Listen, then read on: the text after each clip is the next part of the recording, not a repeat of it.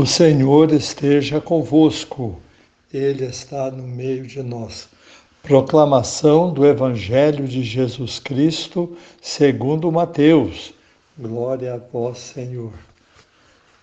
Naquele tempo, disse Jesus a seus discípulos: O reino dos céus é como um tesouro escondido no campo.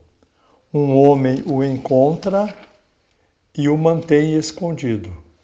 Cheio de alegria, ele vai, vende todos os seus bens e compra aquele campo. O reino dos céus também é como um comprador que procura pérolas preciosas. Quando encontra uma pérola de grande valor, ele vai vende todos os seus bens e compra aquela pérola. O reino dos céus é ainda como uma rede lançada ao mar e que apanha peixes de todo tipo. Quando está cheia, os pescadores puxam a rede para a praia, sentam-se e recolhem os peixes bons em cestos e jogam fora os que não prestam. Assim acontecerá no fim dos tempos. Os anjos virão para separar os homens maus dos que são justos. Lançarão os maus na fornalha de fogo, e aí haverá choro e ranger de dentes. Compreendestes tudo isso? Eles responderam: Sim. Então Jesus acrescentou: Assim, pois, todo o mestre da lei que se torna discípulo do reino dos céus é como um pai de família que tira do seu tesouro coisas novas e velhas. Palavra da salvação, glória a vós, Senhor. Vocês observem bem, logo no início do Evangelho, Jesus fala que o reino dos céus é como um comprador que procura. É interessante a palavra procurar, não é verdade?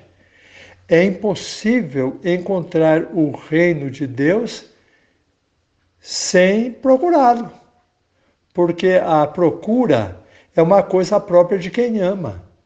Quem ama se interessa, vai atrás, se preocupa. Quem não ama faz como galinha no terreiro, dá uma ciscada, finge que está procurando alguma coisa e logo para. A pessoa diz que não encontrou. Não, ela não procurou ou cansou de procurar, então não acha o tesouro. Realmente é possível encontrar dentro de si o reino de Deus. Deus nos ama. Ele não dá presentes para enganar a nós. Ele não quer enganar a ninguém. Ele se dá de presente. Ele não dá um presente. Ele se dá de presente. Então, quem não entende isso fica assim, uma pessoa boa, mas não progride, não se aprofunda. O reino de Deus está dentro de nós, para depois nós entrarmos em contato com as outras pessoas e entendermos que o reino está também no outro e as pessoas que amam a Deus se encontrando conseguem crescer no amor, na amizade, nas boas intenções. Então, Deus faz um, uma amizade muito interessante conosco. Ele se entrega a nós como presente e ele nos dá a oportunidade de encontrá-lo. Assim os dois se encontram, ele dando o presente e nós entendendo que ele está presente, há um encontro bonito, profundo e, sobretudo, vigoroso entre nós e Deus. É assim que nós devemos entender o começo desse evangelho, né? E depois o evangelho diz assim que o homem procurou e encontrou. A respeito do primeiro, Deus nem diz que procurou. Jesus Cristo diz que ele encontrou, até meio por acaso assim. Estava passeando num campo e encontrou um tesouro escondido. Ele vendeu tudo que tinha com alegria e comprou aquele campo, comprou aquela propriedade. O outro estava à procura de pedras preciosas, pérolas, e encontrou, vendeu também todos os seus bens e comprou aquela pérola. Muito bem. Quando a pessoa procura, de repente, do nada ela acha, porque Deus já está ali. Então é importante fazer assim. Deus não é assim como um jogo de loteria, né? Ah, eu vou jogar bastante e um dia, se eu ganhar, eu estou feito na vida. Quem ganha na loteria encontra a fortuna e às vezes pode encontrar até o infortúnio, né? o, o desastre em sua vida se não encontrou o reino de Deus. Então, encontrar o reino de Deus para a nossa vida cristã é importante, nós precisamos saber fazer isso. E eu proclamei a vocês o Evangelho.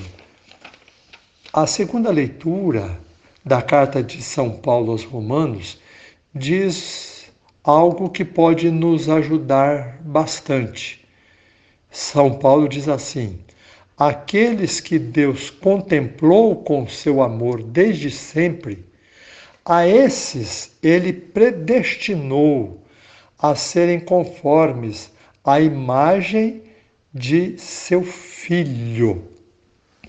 Olhem só, qual a melhor maneira de nós encontrarmos a Deus como Pai? É nós estarmos de acordo, conformes a Jesus Cristo. Vejam vocês que não é um advérbio, é um adjetivo. São Paulo não diz assim, é, que nós estejamos conforme a imagem de seu filho. Conformes, conformes a imagem de seu filho. Conformes significa eu preciso ter a capacidade de ter a forma igual, conforme lembra, com a forma, né? É uma maneira um pouco, assim, meio tosca de dizer, mas nós podemos dizer isso. Jesus Cristo é a verdadeira forma. É a forma, vamos falar aqui, uma forma, né? E conforme a Ele nós encontraremos o reino de Deus. Se nós tivermos o mesmo estilo, se nós usarmos a forma dele para encontrarmos o reino. É claro que não é uma coisa morta, a forma é um utensílio, é a forma, né? A, o delineamento, a maneira de ser de Jesus. Cada um de nós deve procurar fazer isso em nossa vida. E o mais interessante, que pode ajudar muito, talvez isso na prática ajude muito a vocês, é, São Paulo diz assim: a esses Deus predestinou a serem conformes à imagem de seu filho. Muita gente já me perguntou se existe destino. Nesta passagem está claro que não existe destino.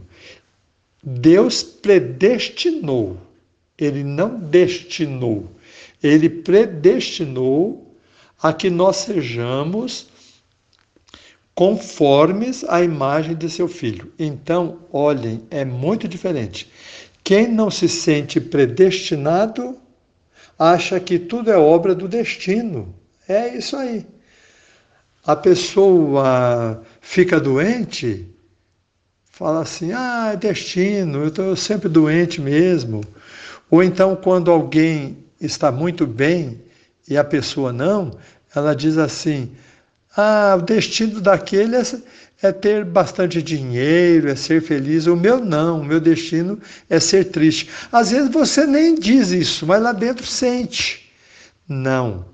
Ser predestinado significa, mesmo na cruz, Jesus estava unido ao Pai. Ele não achou que a cruz fosse um destino. Não foi um destino. Ele aceitou morrer na cruz por nosso amor. Então não interessa se as coisas estão indo bem ou não, se você é, é bem amado ou não pelos outros, se você tem algum problema ou não, o que interessa é o que você faz com isso. Pré-destinado significa o quê? Pré é antes, não é? A gente fala pré-pago, foi pago antes. Pré-destinado, foi destinado antes. Isto é, Deus amou você pré, lá atrás quando Deus pensou em você, pensou desde toda a eternidade. Então, tudo que acontece na sua vida, você deve dar graças a Deus e tentar melhorar para encontrar o tesouro do reino dos céus dentro de você, dentro do seu coração. Então nunca diga, ah, é o destino, então eu luto, luto, luto, mas não consigo. Eu já fiz isso tantas vezes e não consegui melhorar. É, parece que é um destino. Ou então é, eu poderia ter melhorado, mas sempre alguma coisa me impede. Eu poderia ter mais fé, mas eu não consigo porque ah, o meu pai não deixa, ou a minha mãe não gosta de mim. Será eu? tudo destino e não é destino nada. Você é pré-destino. Deus, antes de você existir, pensou em você para você ter a mesma forma de Jesus Cristo, agir de acordo com Jesus Cristo e crescer no seu amor, na sua fé. Então, o reino de Deus é esta busca o reino de Deus é este encontro de você com Jesus Cristo para se encontrar com o Pai. Então pense nesses dois pontos como conclusão para esta semana. Primeira coisa, pense em Jesus e tente fazer o que ele fez. Seja conforme a Jesus. Tenha a mesma maneira de pensar. Amar como Jesus amou, não é assim que o Padre Zezinho nos diz? E em segundo lugar, nunca pense que as coisas erradas ou difíceis são coisas que você precisa aguentar porque é, é coisa que já está marcada para você. Não! Tire isso da cabeça. Antes de toda a eternidade, Deus amou você e por causa deste amor, você é predestinado a encontrar-se consigo mesmo, encontrar o reino de Deus e ser conforme a Jesus Cristo. Louvado seja nosso Senhor Jesus Cristo, para sempre seja louvado. Nosso Senhor Jesus Cristo esteja convosco para vos proteger, ao vosso lado para vos defender dentro de vós para vos conservar, à vossa frente para vos conduzir, atrás de vós para vos guardar, olhe por vós, vos conserve e vos abençoe. Ele que vive e reina pelos séculos dos séculos. Amém. O Senhor esteja convosco. Ele está no meio de nós.